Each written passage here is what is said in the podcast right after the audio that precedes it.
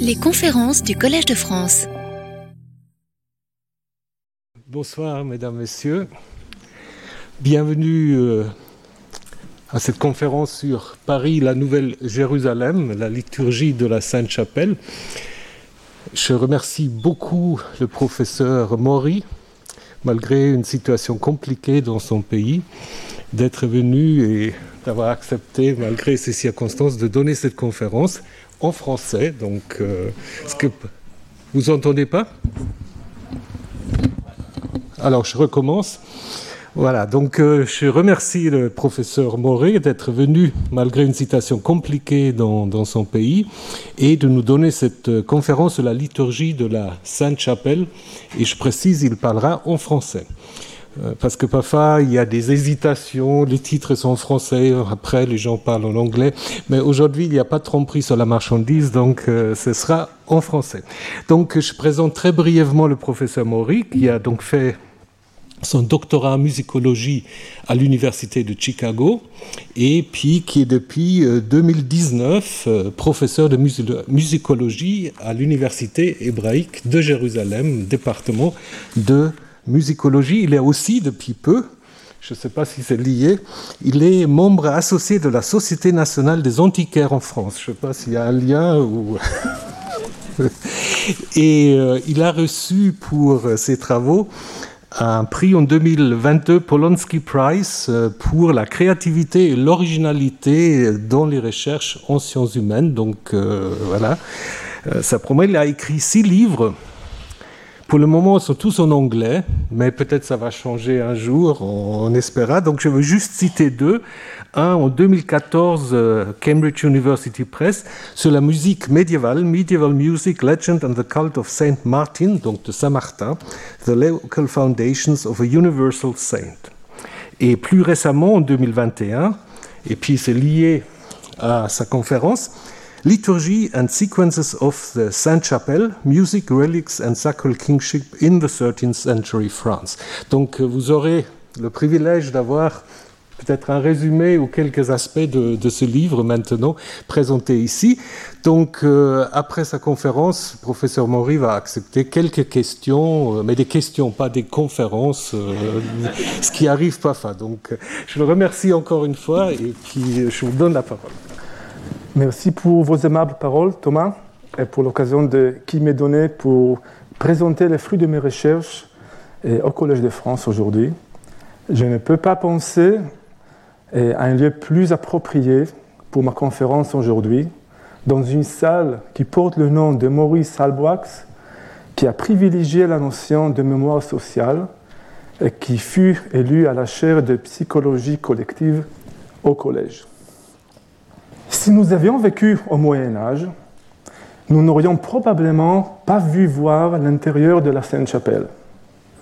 Il s'agissait d'une chapelle privée située au cœur du palais royal français, où le roi de France assistait à des offices quotidiens célébrés par ses propres prêtres.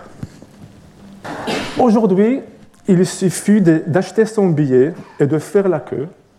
Et heureusement, presque tout le monde peut visiter la Sainte-Chapelle et contempler cette merveille d'architecture. Je pense qu'on peut dire qu'elle figure sur la liste des incontournables de la plupart des touristes qui visitent Paris. Nous pouvons apprécier le contraste entre la taille extérieure très épaisse et compacte de cette construction gothique et la structure élevée composée de deux niveaux superposés, embellis par des magnifiques vitraux. On peut aussi apprécier ces dimensions impressionnantes 42,5 de hauteur sans la flèche. Des dimensions dignes d'une cathédrale et non d'une chapelle privée. Juste en face, la cathédrale Notre-Dame ne fait que 35 mètres de hauteur sous la voûte. Ces seuls détails nous indiquent que la Sainte-Chapelle n'est pas une église ordinaire. Il s'agit en effet d'un monument hautement symbolique symbole du pouvoir royal et des aspirations spirituelles. Je vous propose d'entrer dans la Sainte Chapelle et d'admirer l'image emblématique du deuxième niveau de la chapelle. Le cycle de vitraux antérieur offre une vision globale de l'histoire providentielle, et commençant par le livre de la Genèse, en passant par le temps de, euh, de l'Ancien Testament, par l'incarnation envisagée par le prophète, et en allant jusqu'à l'Apocalypse, la fin de temps. Les historiens de l'art ont bien sûr beaucoup écrit sur ce vitraux. C'est surtout le projet de Louis IX, roi de France, euh, futur Saint-Louis, sur lequel je reviendrai souvent au cours de mon intervention aujourd'hui. Je vais nous faire pénétrer plus avant dans l'histoire de la Sainte-Chapelle et examiner comment elle a permis à la monarchie française de proclamer Paris comme la nouvelle Jérusalem et le peuple français comme le peuple élu. Pour cela, j'ouvrirai quelques fenêtres par lesquelles nous pourrons regarder de plus près les fondations de la Sainte-Chapelle et comprendre le mécanisme qui a permis la monarchie française d'imaginer que la Terre sainte pouvait être transplantée dans la France médiévale. Ces fenêtres ouvriront des perspectives sur la musique, l'histoire, la liturgie, la théologie, les reliques, Notre-Dame de Paris et bien sûr sur la Sainte-Chapelle elle-même. Je les aborderai d'abord séparément, puis je rassemblerai tous les éléments pour formuler des affirmations plus générales sur la Sainte-Chapelle et sur les pouvoirs de la liturgie dans la France médiévale. Commençons par une évidence qui nous permet de lire la raison pour laquelle elle a été construite en premier lieu. Il s'agit de la charte de fondation rédigée en janvier 1246. Je lis. Au nom de la sainte et indivisible Trinité, Amen. Avec, euh, avec l'aide de Dieu, Louis, roi de France, informe toutes les personnes présentes et tous ceux qui liront ce document vous, que nous fondons et construisons une chapelle pour l'ascension et la restauration de l'âme de mon Père, Louis, de ma très bien-aimée mère Blanche et de tous nos ancêtres, et c'est là à la gloire de notre Seigneur Tout-Puissant et de la très sainte couronne d'épines de notre Seigneur Jésus. Nous construisons dans l'enceinte de notre eh, résidence à Paris cette chapelle à l'intérieur de laquelle résideront cette couronne d'épines, la vraie croix, la vraie sainte croix et bien d'autres saintes reliques. En 1238, le jeune roi Louis et sa mère Blanche négocièrent l'achat d'une relique extraordinaire, la couronne d'épines, pour laquelle ils ont payé un prix fabuleux. Dès son lieu d'origine à Jérusalem, et après deux siècles au palais byzantin de Constantinople, la couronne fut transférée en France en 1239. Le 11 août, le roi Louis et sa suite la recueillent à Villeneuve, l'archevêque, non loin de la ville de Sens. Louis défile pieds nus et vêtu d'une tunique dans les rues de la ville, arborant la couronne acquise depuis peu. Que la relique en question soit une couronne a ouvert la porte à des manipulations et représentations symboliques évidentes. Le roi Louis était censé porter symboliquement non seulement la couronne d'épines mentionnée dans trois évangiles, mais aussi toutes celles qui illustraient une lignée de liens avec le passé et l'avenir. Les couronnes portées par les rois de l'Ancien Testament, il faut savoir que la comparaison avec les rois David ou Salomon, par exemple, était l'un des principaux moyens utilisés par les rois médiévaux pour justifier leur règne. Et la couronne de l'empereur byzantin, à qui Louis avait acheté la couronne.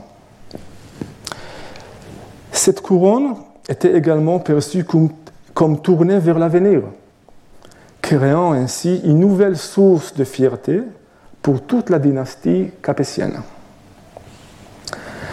Mais commençons par la couronne du roi Louis lui-même et écoutons le début d'un conduit à deux voix composé spécialement pour le couronnement de Louis en 1226. Et on va d'abord, je vais d'abord lire le texte et on va écouter une ou deux minutes de ce conduit. Réjouis-toi, heureuse France, d'une joie particulière. Tu es heureuse pour ton armée, tu es heureuse aussi pour ton savoir. Mais plus haut que tout cela, l'onction de ton roi l'emporte. C'est le don de celui qui règne dans la gloire, seul sur le trône, il tourne sur le royaume. Et sa compassion dans la miséricorde te couronne. Heureux royaume de France, dont le roi de gloire qui tombe dans les nuées, donne au roi devant leur Père l'huile de la joie, qu'il couronne aujourd'hui dans les compassions de sa miséricorde. Il y a beaucoup de couronnes dans ce texte.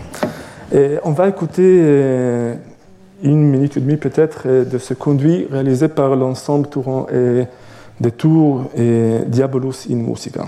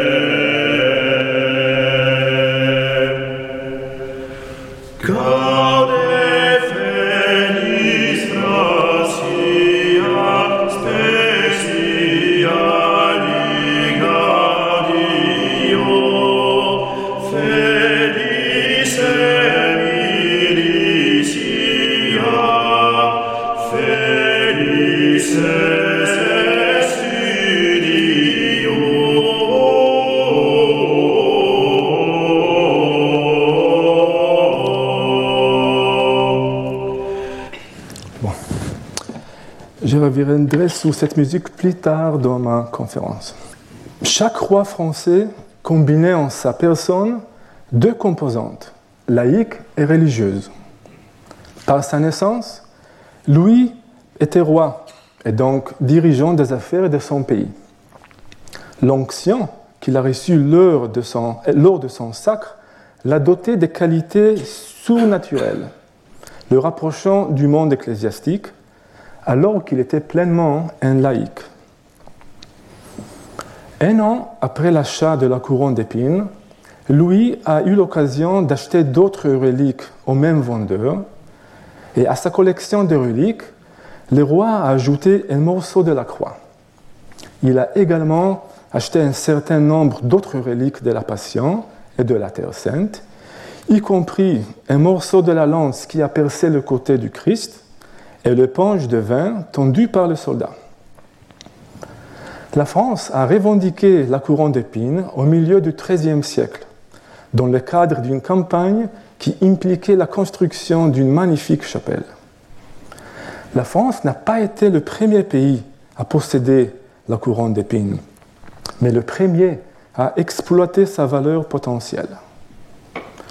Le transfert de la couronne et d'autres reliques à Paris a marqué le début d'une nouvelle ère pour la France, et pour le roi Louis en particulier.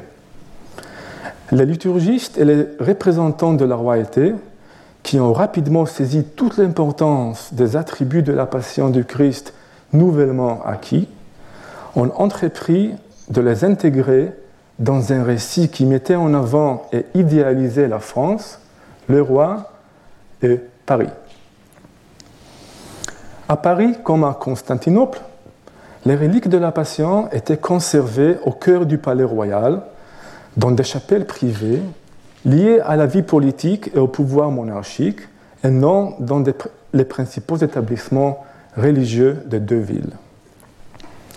Le flux constant des reliques transférées depuis Jérusalem vers diverses églises de Constantinople a fait de cette dernière une ville sainte à part entière, souvent assimilée à une nouvelle Jérusalem, lieu attendu du second avènement du Christ. Dix ans à peine après le transfert de la couronne à Paris, un récit attribué à l'auteur et liturgiste Gérard de Saint-Quentin, rédigé vers 1250, raconte que c'est grâce à la présence de la couronne d'épines que la ville de Constantinople était alors florissante. Il en irait de même pour Paris désormais. Grâce à la Sainte-Chapelle, la ville serait acclamée et le peuple français considéré comme le peuple élu. Ma conférence coïncide presque avec l'ouverture d'une nouvelle exposition au musée de Louvre, intitulée Le trésor de Notre-Dame de Paris. Cette exposition doit s'ouvrir le 18 octobre et offrir un condensé de l'histoire du trésor de Notre-Dame de Paris, et je crois que la couronne d'épines et des objets connexes y seront exposés, je pense. Autour de l'exposition, il y aura des conférences et des concerts qui promettent d'apporter un éclairage supplémentaire sur bon nombre de questions que j'aborde aujourd'hui. Jérusalem. C'est ce qu'aurait dit le roi Louis IX l'été 1270 à Tunis à peine engagé dans sa deuxième croisade. Avant de mourir, il chuchote le nom de la ville qu'à deux reprises, il n'a pas revenu à conquérir. À cette époque, il avait déjà jeté les bases d'une Jérusalem nouvelle plus proche de chez lui. Grâce à une campagne soigneusement orchestrée et menée dès la fin des années 1230, Paris est promu comme une nouvelle Jérusalem, le lieu attendu de la seconde avènement, et les Français salués comme le peuple élu. Louis ne fut pas le premier à proclamer une ville comme Jérusalem nouvelle, un titre déjà donné à Rome, Constantinople et même à Bologne. En fait, comme nous le verrons, Louis n'a même pas été le premier à appeler sa propre capitale, Paris, une nouvelle Jérusalem. Il y avait de nombreuses raisons pour qu'un roi chrétien d'un pays très éloigné de Jérusalem veuille appeler sa capitale une nouvelle Jérusalem.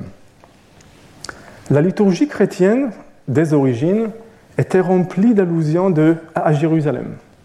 Dans cette ville et ses environs, se sont déroulés une partie des événements fondamentaux qui ont donné naissance au christianisme. Dans le déroulement quotidien de la messe et de l'office divin, Jérusalem est évoquée à maintes reprises dans la lecture du psautier et d'autres livres de l'Ancien et du Nouveau Testament. C'est surtout le cas dans les fêtes et les saisons liturgiques où Jérusalem joue un rôle important comme la semaine de Pâques en général et le dimanche de Ramon en particulier.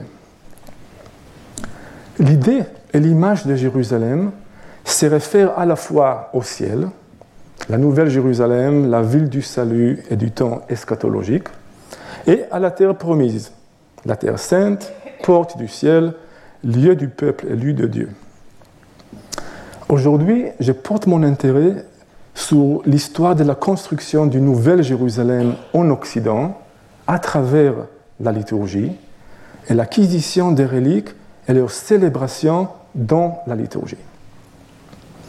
De diverses manières, la liturgie a fourni une connaissance, une mémoire et un lien avec la Terre sainte. La liturgie a autorisé une appropriation occidentale de Jérusalem, comment les reliques ont relié l'Occident à la Terre sainte, et dans une certaine mesure, comme cette histoire et ces idées se sont croisées avec l'histoire des croisades. Nous connaissons tous les villes ou des lieux au monde entier, du monde entier appelés nouvelles quelque chose. Et c'est quelque chose est le plus souvent un lieu européen. New York, Nouvelle-Zélande, Nouvelle-Calédonie, etc. Ces villes sont appelées ainsi parce qu'elles étaient d'importants centres d'immigration de l'ancien au nouveau monde. Mais au Moyen Âge, les villes étaient appelées Jérusalem nouvelle dans une autre perspective. N'émigraient pas les vivants, mais les objets, des os, des os de mort, de morceaux de pierre, des tissus, et surtout des bois. Je parle bien sûr de reliques. Un peu macabre, mais voilà. Considérées comme une source de miracles, les reliques étaient d'une grande importance au Moyen Âge et mettant les fidèles en contact avec les aspects les plus fondamentaux de leur foi. Ils évoquent la proximité de saints et d'événements chronologiquement et géographiquement éloignés.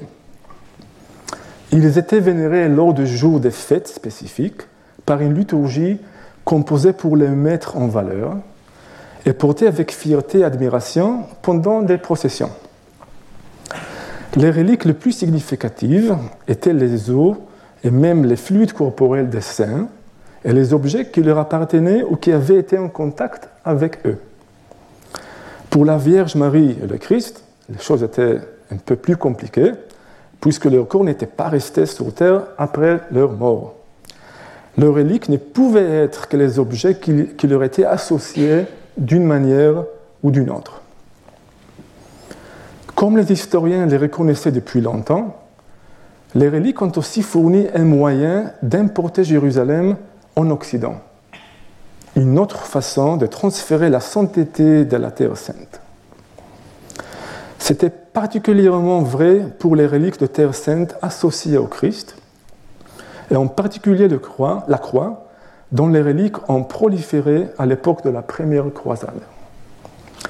Si la, célébration, de la Jérusalem eschatologique dans la liturgie a rendu d'une certaine manière inutile la nécessité de la Jérusalem terrestre, la présence des reliques dans les églises et les monastères en Occident l'a constamment rappelée et l'entreprise des croisades a bien sûr changé tous les paysages ecclésiaux en, France, mais aussi partout en Occident.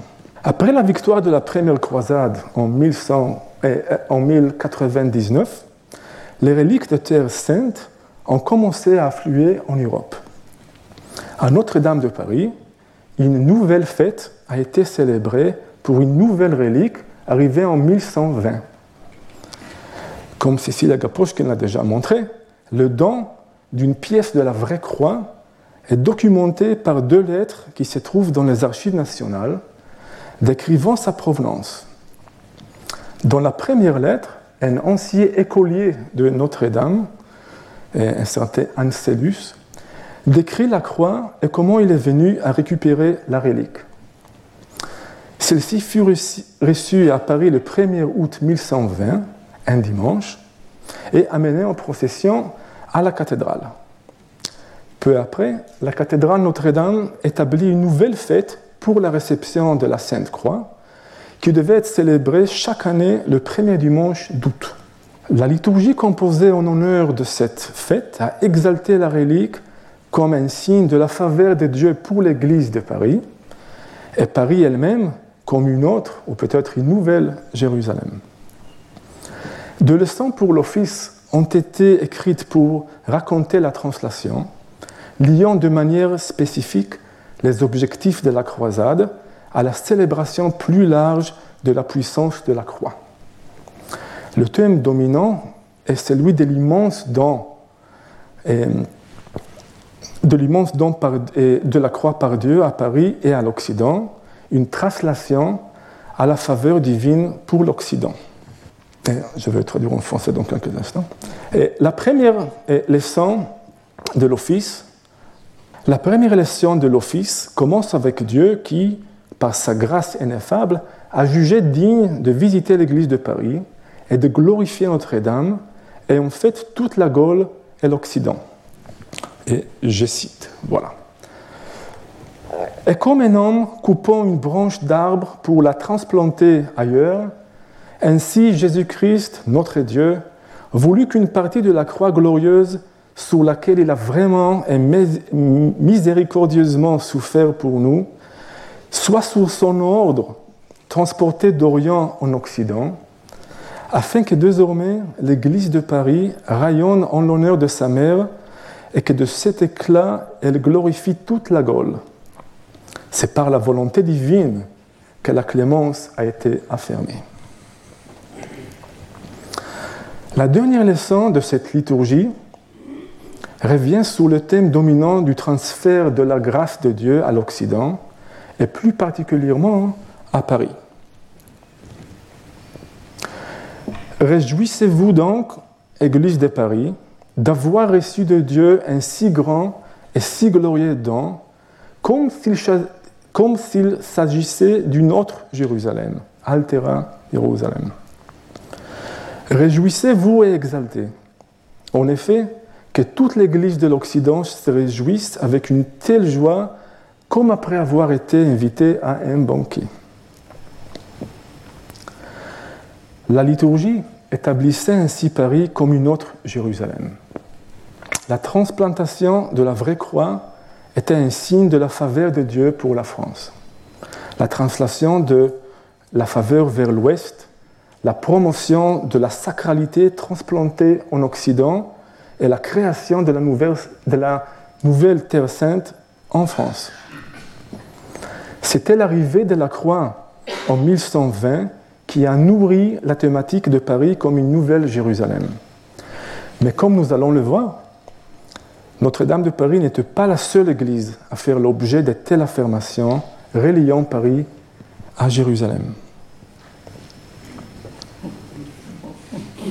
Ce n'est pas une vraie relique. Les reliques revêtaient donc au Moyen Âge une importance considérable. La relique est un objet inerte par elle-même, elle ne peut pas dire ou accomplir grand-chose. Pour lui insuffler un sens et faire connaître son importance au plus grand nombre, quelqu'un doit posséder une campagne de relations publiques efficace. L'Église médiévale disposait pour cela d'un outil puissant, expérimenté depuis des siècles avec succès. La liturgie procédure d'activation de la religion sous la forme d'un assemblage de textes et de musiques. Les textes qui forment la colonne vertébrale de la liturgie sont tirés de l'Ancien et du Nouveau Testament, mais ils sont souvent accompagnés d'une vie plus récente d'un tel ou tel saint, du récit d'un nouveau miracle ou d'extraits d'ouvrages théologiques. La musique et soit nouvellement composé, soit recyclé à partir des chants existants. La liturgie était aux yeux des fidèles la manifestation d'une vérité divine et incontestée. Nous pourrions à ce titre envisager la liturgie médiévale comme la forme ultime de mass média, bien avant l'apparition de livres imprimés, de journaux et bien sûr d'Internet. Si nous pouvons aujourd'hui accéder à diverses, à plateformes de médias sociaux depuis nos smartphones, les hommes et les femmes du Moyen Âge devaient se rendre à l'église pour obtenir leur part de médias religieux. Chaque jour de l'année, une liturgie consacrée à une fête précise était célébrée dans les églises médiévales selon un calendrier liturgique.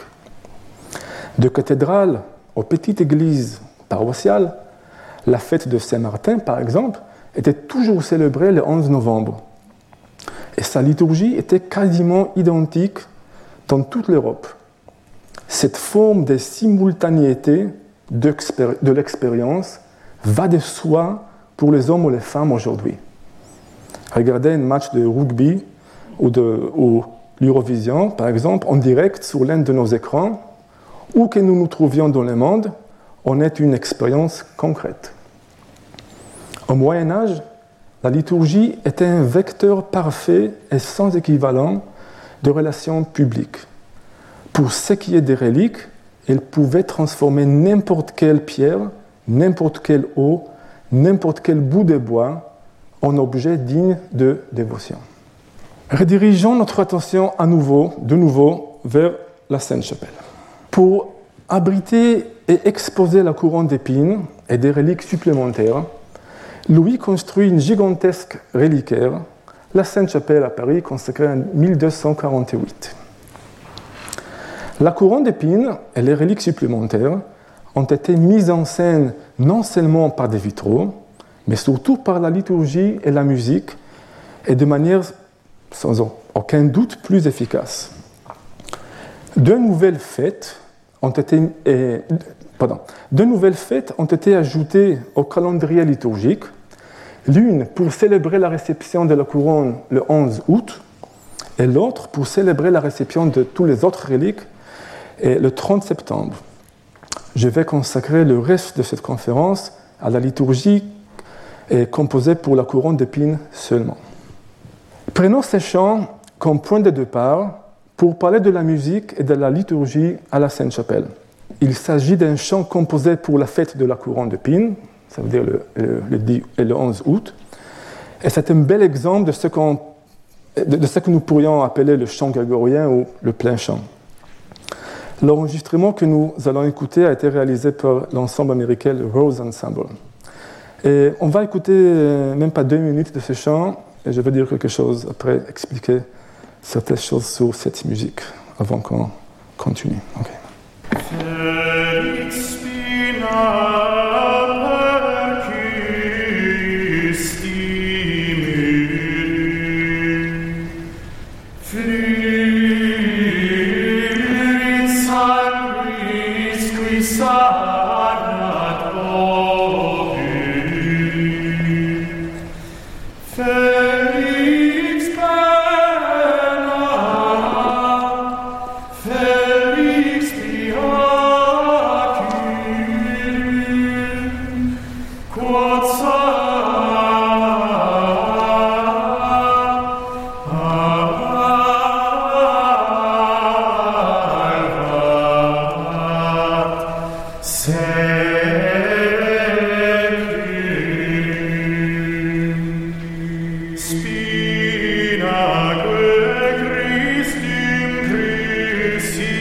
Hallelujah.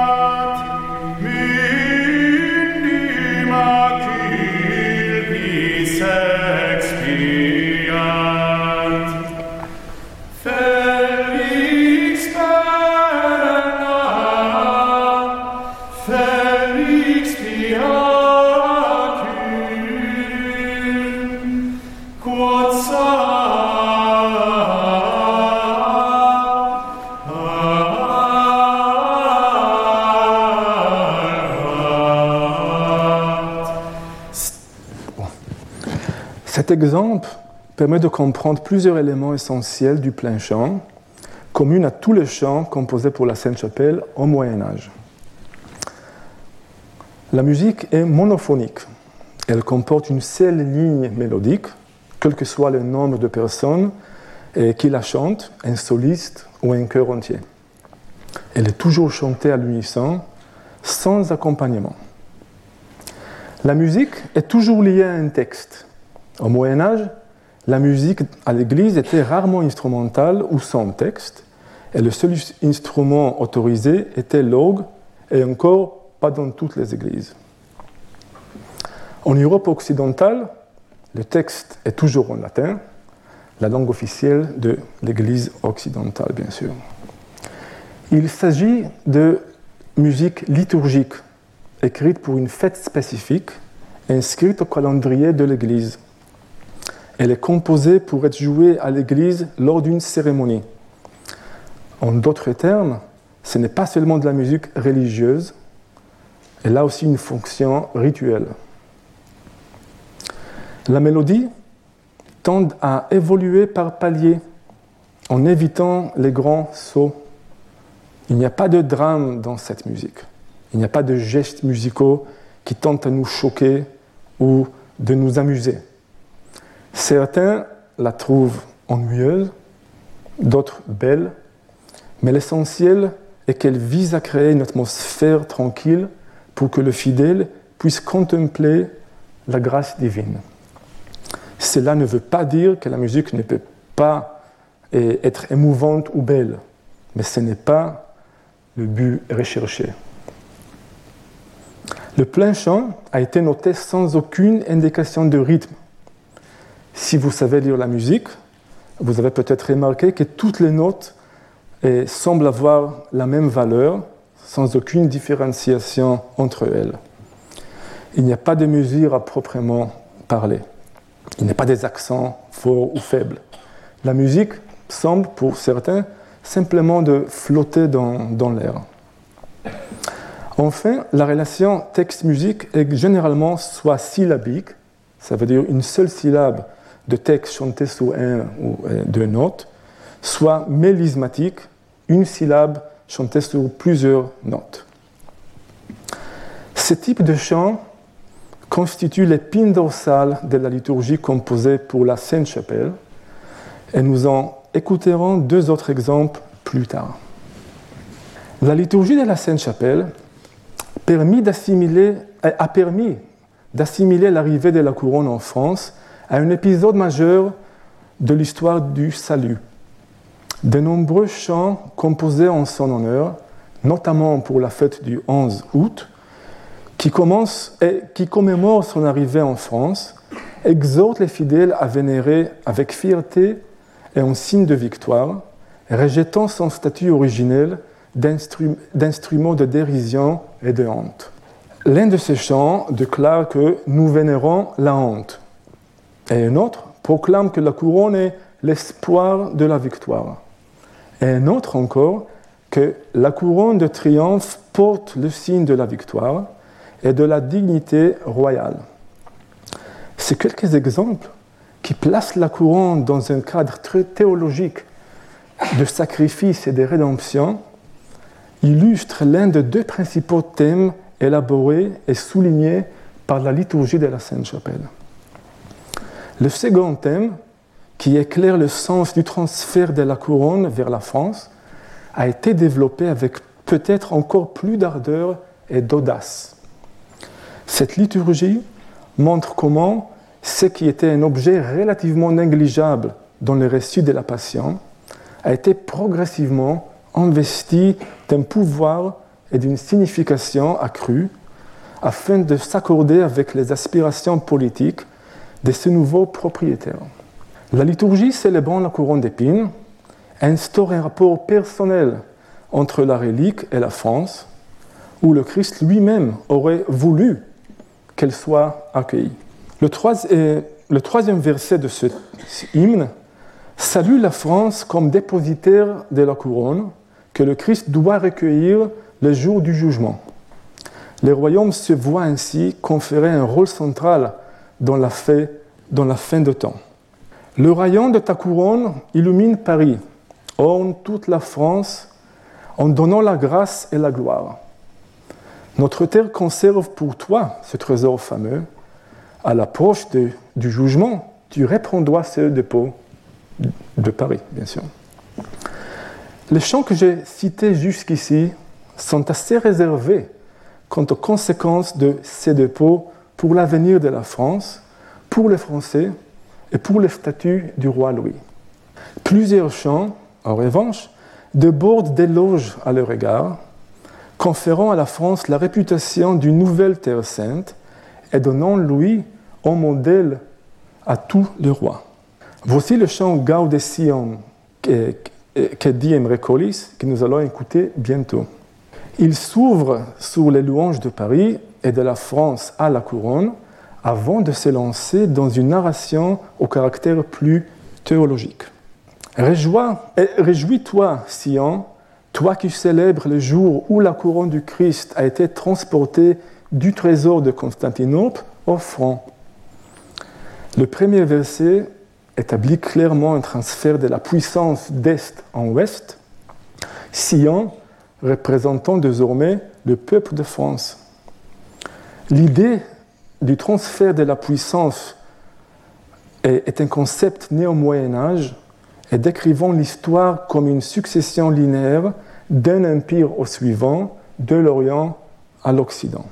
Cette couronne, autrefois dédaignée par des serviteurs fourbes, est maintenant honorée par les rois chrétiens et les habitants du ciel.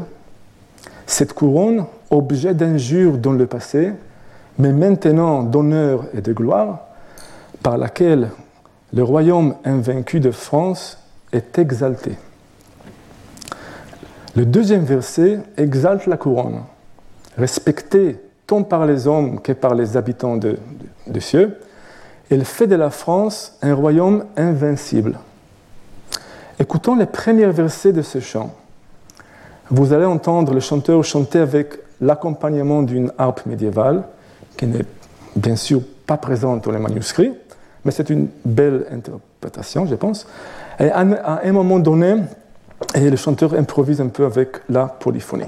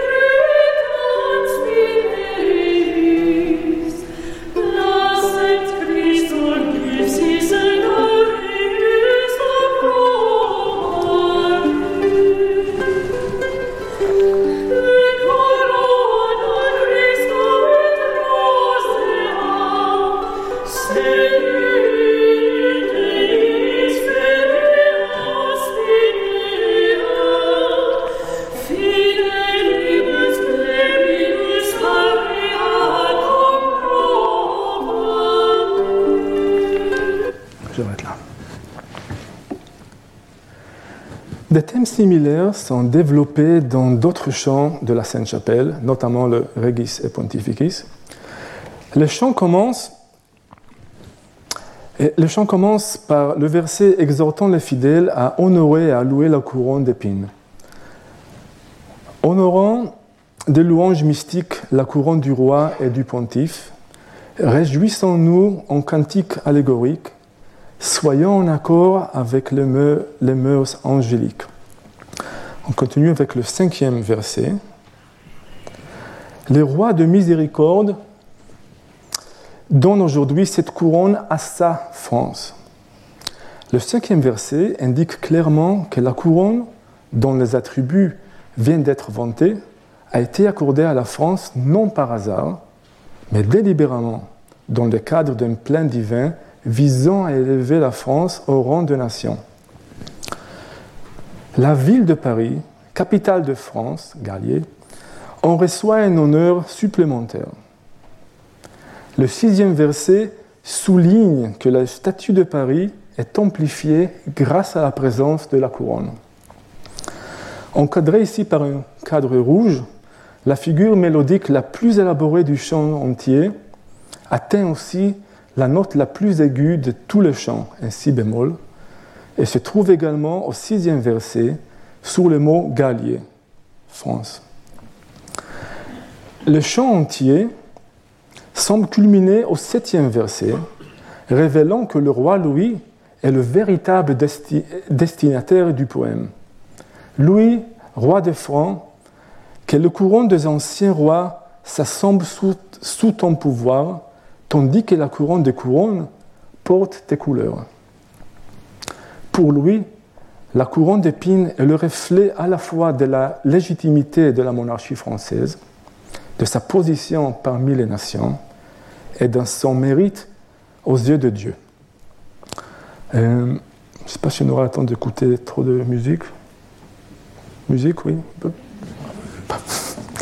On écoute un peu de ce chant. On ne va pas écouter tout, mais un peu.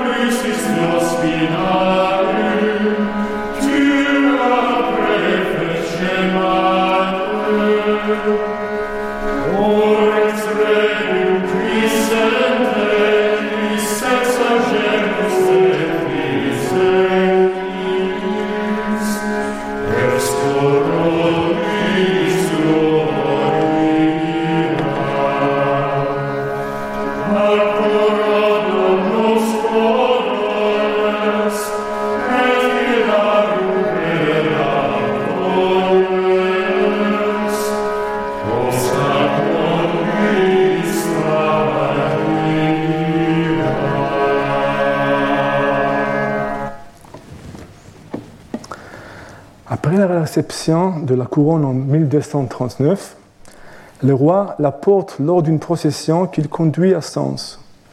Il arbore ainsi ce qu'il croit être la fameuse couronne mentionnée dans trois des évangiles, un instrument de torture ayant servi à ridiculiser le Christ lors de sa crucifixion, conformément au plan de Dieu pour sauver l'humanité. Mais les chants examinés aujourd'hui nous enseignent une autre valeur symbolique de la couronne. Sous l'impulsion de l'équipe des liturgistes du roi, la translation de la couronne d'épines en France a signifié bien davantage que le déplacement d'une sainte relique. Celle-ci permettait d'opérer une superposition symbolique de l'Ancien au Nouveau Testament, de Jérusalem à Paris, et le roi David et Salomon préfigurant le roi Louis. Cette abstraction, le récit de la réception de la couronne à Paris, la formule explicitement. Attribué à Gérard de Saint-Quentin, il raconte comment une foule innombrable a convergé vers Paris pour accueillir la, précieuse relique et comment notre David, le roi Louis, était présent parmi eux, non pas porté par un cheval précieux et noble, non orné des décorations, mais marchant à pied, pieds nus, comme s'il portait l'âge de l'Alliance dans sa ville Paris avec joie. La translation de la couronne d'épines de Jérusalem à Paris a reconfiguré le paysage sacré de la France en général et de Paris en particulier. Avant l'acquisition de la couronne par Louis, Paris ne possédait pas l'aura spirituelle dont jouissaient certaines autres villes grâce à la présence d'importantes reliques telles que Rome, Tours, Saint-Jacques de Compostelle et d'autres. Paris, capitale, siège du pouvoir royal, centre intellectuel et religieux, elle attirait les meilleurs ecclésiastiques, professeurs et étudiants de France. À l'université et à la cathédrale Notre-Dame, théologiens, philosophes et musiciens ont donné naissance à des monuments de, de créativité. C'est la construction de la Sainte-Chapelle qui fit de Paris une ville sacrée. Grâce aux poètes, aux compositeurs et aux liturgistes animés par la volonté de tirer un profit politique et théologique d'une relique extraordinaire, la couronne a été activée par les mots et la musique et rendue parlante, pour ainsi dire. Par leur travail, l'idée s'élant et Dieu a choisi les Français de préférence aux autres nations pour recevoir la couronne et réservé un rôle particulier à Paris dans le plan du salut, a pu rayonner. Il ressort de la liturgie de la Sainte-Chapelle que le roi Louis croyait que la possession de la couronne lui garantissait une place dans l'éternité, ainsi qu'à la France. Il n'en souhaitait pas moins, une fois le bâtiment achevé, prolonger sa quête du salut spirituel dans une entreprise terrestre dont il pensait certainement qu'elle compléterait la précédente. Ce fut sa, première croisade. Après avoir affirmé en mots et en musique l'affinité spirituelle de Paris et Jérusalem, Louis était résolu d'ajouter un maillon à la chaîne reliant la France, les Francs, les Francs aux Byzantins, puis aux personnages de l'Ancien Testament dans une narration continue. En ce sens, nous pourrions interpréter la liturgie de la couronne comme la préfiguration d'une trajectoire physique allant de la nouvelle Terre sainte à l'ancienne et vice-versa. Les efforts déployés par le petit-fils de Louis, Philippe IV le Bel, ont été déterminants pour la rapidité de sa canonisation, effective en 1297, moins de trois décennies après sa mort. C'est très vite. En 1306, la tête de Louis était solennellement transférée de l'abbaye de Saint-Denis à la Sainte-Chapelle pour y être placée dans un sanctuaire reliquaire. Fondée pour préserver et exposer des reliques de la Passion, la Sainte-Chapelle a, perpétué le souvenir de celui qui, plus que quiconque, a a rendu possible un tel accomplissement. De Jérusalem à Paris, la couronne d'épines et d'autres reliques de la Passion ont été déposées à la Sainte-Chapelle, point d'intersection entre le passé biblique de la Terre Sainte et le présent historique de la France. Mise en scène et valorisée par des dizaines de chants, comme ceux que nous avons entendus aujourd'hui, les reliques de la Sainte-Chapelle sont au, cœur du développement de l'image royale. Le grand-père de Louis, Philippe Auguste, portait un nom qui faisait référence au monde antique, Philippe Auguste. Ses biographes écrivaient des livres qui évoquaient l'épopée grecque et les héros anciens, passés de l'Ancien Testament. Louis IX, le futur Saint Louis, voyait l'autorité royale d'une autre manière, dans une veine biblique, dans une veine sacrée. Les Capétiens, rois sur le modèle de David et Salomon, archétype de la royauté créée par Dieu dans le livre de rois, confirmé et incarné par la royauté du Christ, règne en France la terre sainte, nouvelle et aimée. Le symbole de cet amour est la couronne. La couronne que le Christ lui-même avait accordée à Louis et aux Français. Et pour célébrer ce don, Louis a construit l'extraordinaire Sainte-Chapelle qui commémore dans son cycle iconographique et sa liturgie la vaste schéma de l'histoire sacrée dont la couronne d'épines et les autres reliques font désormais partie. C'est surtout la liturgie qui n'a pas cessé de réaffirmer la conviction que l'Occident était lié à la Terre sainte et qu'il était lui-même, enfin, une sorte de nouvelle Terre sainte, avec Paris comme nouvelle Jérusalem. Je vous remercie beaucoup pour votre attention. Retrouvez tous les contenus du Collège de France sur www.colège-2-france.fr.